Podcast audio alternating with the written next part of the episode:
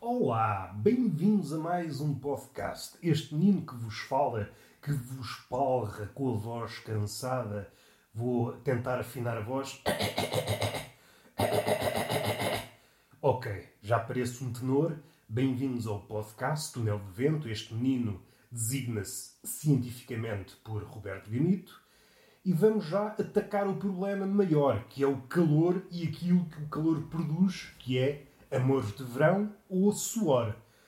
Como eu sou gordalhufo, feio e parvo, qualidades que são pouco apreciadas no género feminino e até quem sabe no masculino, uma pessoa pode partir para a vida como heterossexual, mas devido à carência de hum, fanfa, e aqui a fanfa leia-se conaça, pode abrir o leque a outros legumes que é como quem diz, uma pessoa parte para a vida sexual com uma espécie de apetite por marisco, se calhar não é má ideia entremear aqui o marisco com algum, com algum peixe, com algum besugo.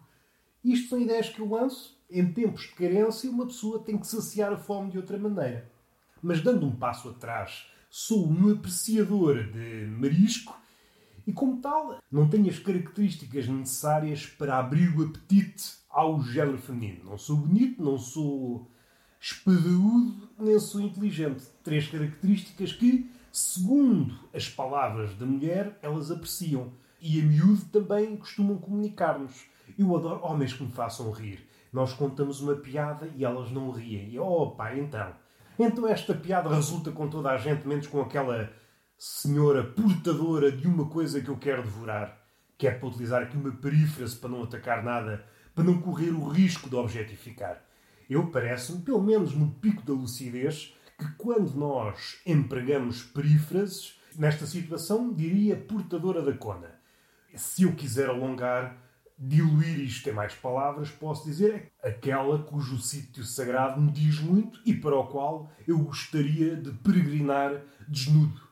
É algo deste género. E então, apesar de querer dizer a mesma coisa, eu caminho em direção à cona, visto de um ponto de vista religioso, caminho de joelhos, caminho faminto, caminho faminto da luz desse altar eh, que é a cona, não pode ser levado a mal, porque eu estou no caminho da perfeição, estou no caminho em direção à luz.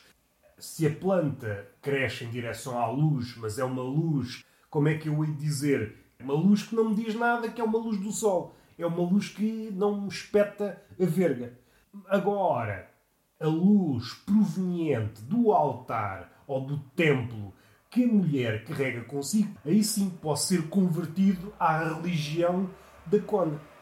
Eu que sou ateu, só para ver o poder, só para ver o poder da Cona. Não é por aqui que eu queria ir. Então, mas eu vim por aqui, criei aqui a religião da Cona, eu não queria nada ir por aqui comecei por dizer os meus atributos que não são apetecíveis.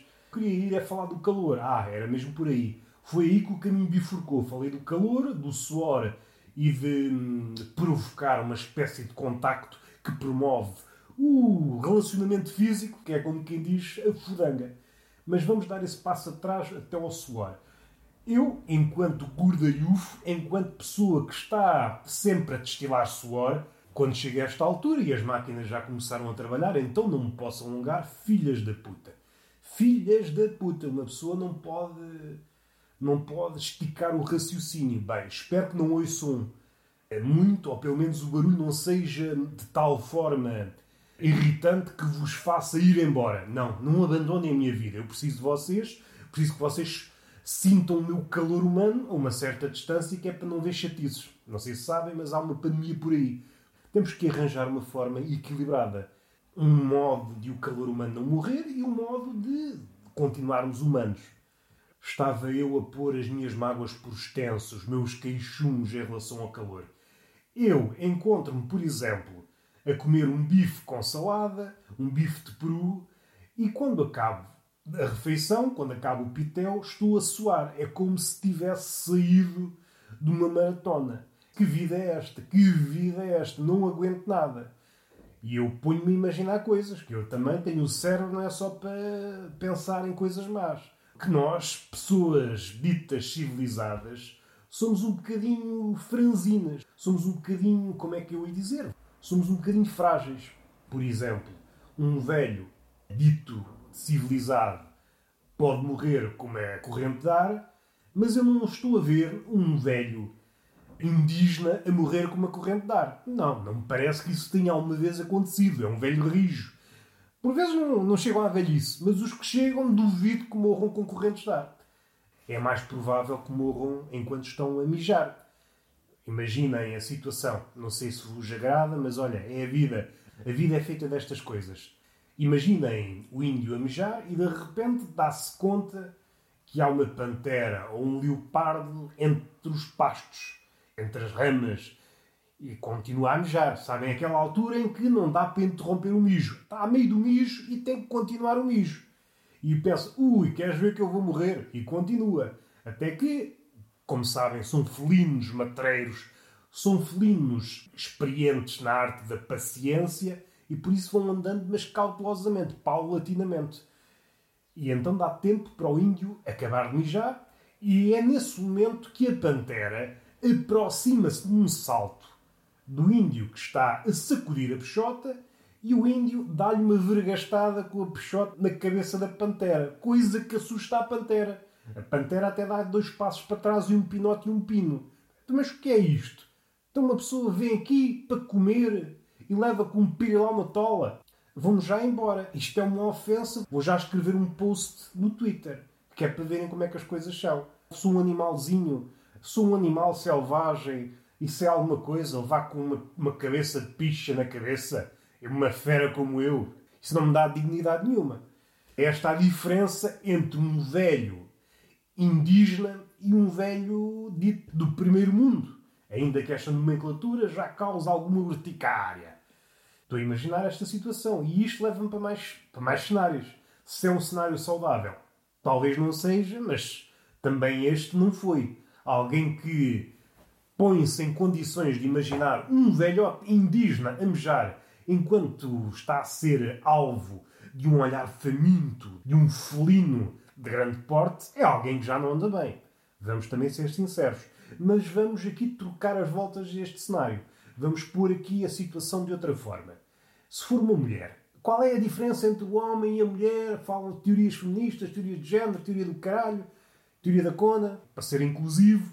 E eu agora vou pôr a mulher a mijar neste cenário nunca esquecendo o cenário que está paralelo, seja o velhote, seja um homem a mejar. Há uma diferença, eh, graças à fisionomia, uma diferença notável entre a forma como a mulher mija e a forma como o homem urina. Num mundo civilizado, não acarreta grande perigo, a não ser talvez infecções, mas em princípio, nós, enquanto mejamos, não somos importunados por leopardos ou panteras. Vocês, homens ou mulheres, vamos para os homens, depois já vamos para as mulheres. Vocês nunca vos aconteceu estarem no urinol com a peixota na mão, ali a vazar a bexiga e olham para o lado, está um leopardo a catrapescar-vos, a dizer: Oi, daqui a bocado vais ser meu pitel. E vocês, mas que conversa é essa? Mas que intimidades são essas? Nunca aconteceu. Não vou dizer nunca, porque o nunca envolve muitas situações, já logo uma negação categórica. Mas é altamente improvável. E agora alguém vai comentar: não, não, eu, quando vou mejar à estação de serviço, não sei daqui, normalmente cruzo-me com grandes felinos e já tem havido escaramuça. Se há coisa que me chateia é ser alvo de olhares de felinos de grande porte enquanto estou a vazar a bexiga. Uma pessoa quer descansar, quer dar vazão, vazão à bexiga e à mente e está a ser ali eh, alvo de olhares eh, selvagens. Não é saudável. Não vou por aí porque há sempre alguém, sempre alguém que experienciou o improvável. Não vou por aí. Vamos voltar para a mulher. Nesta situação, na situação da selva, na situação em que a mulher está a mejar ou a defecar e do outro lado está um grande felino, outra vez a mesma pantera. Esta mulher é mais facilmente alvo de um ataque que um homem posição que adota para o ato de excreção deixa numa posição mais hum, frágil. O homem não. O homem, se quiser, dá logo ali, transforma o pirilau numa espada e corta logo a pantera em duas. Agora a mulher, a não ser que a mulher, como normalmente vemos nos documentários, seja indígena, tenha aquelas mamas já muito caídas e faça ali duas piruetas no ar e dá-lhe ali com três mamas na boca. E a pantera pensa, ui, onde é que eu me vim meter? Já não posso comer pessoas. Mas, do ponto de vista da seriedade, da verossimilhança, é mais provável que a mulher seja comida que o homem.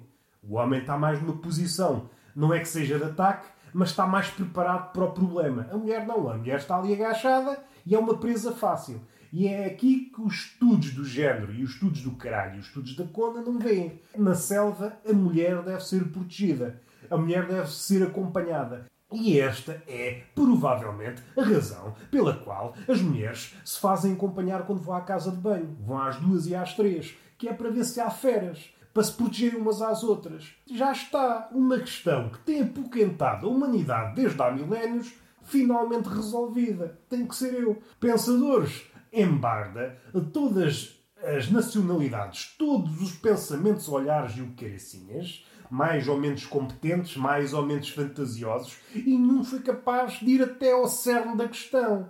A diferença do homem e da mulher, eh, as suas idiosincrasias, estão neste reduto, no reduto da. Hum, nasceram aqui, no ato de mijar na selva. E finalizamos este estudo. Finalizamos este estudo, finalizamos este podcast e vamos à nossa vida, que é uma vida triste, mas é a vida que temos. Palmada até inverti os papéis. Hoje é palmada. Hoje é pedagógico. É segunda-feira, vocês têm cabecinha e cu. O vosso cu está sedento de conhecimento. Então vou aproveitar e em vez de uma dou duas nalgadas aonde? Na nádega. Que é onde elas acontecem. Podia dar uma, uma nalgada no seio, mas isso ia causar problemas de interpretação. Por isso não vamos por aí. Vamos ser literais. Uma nalgada na nalga e um beijinho nessa boca que também o calor humano tem que ser promovido, não pode ser teórico. Nós não podemos enverdar pela teorização do amor. Nós temos que pôr em prática o amor e depois temos que lidar com as consequências, seja filhos, seja chapadões. Mas isso é outra coisa. Até à próxima.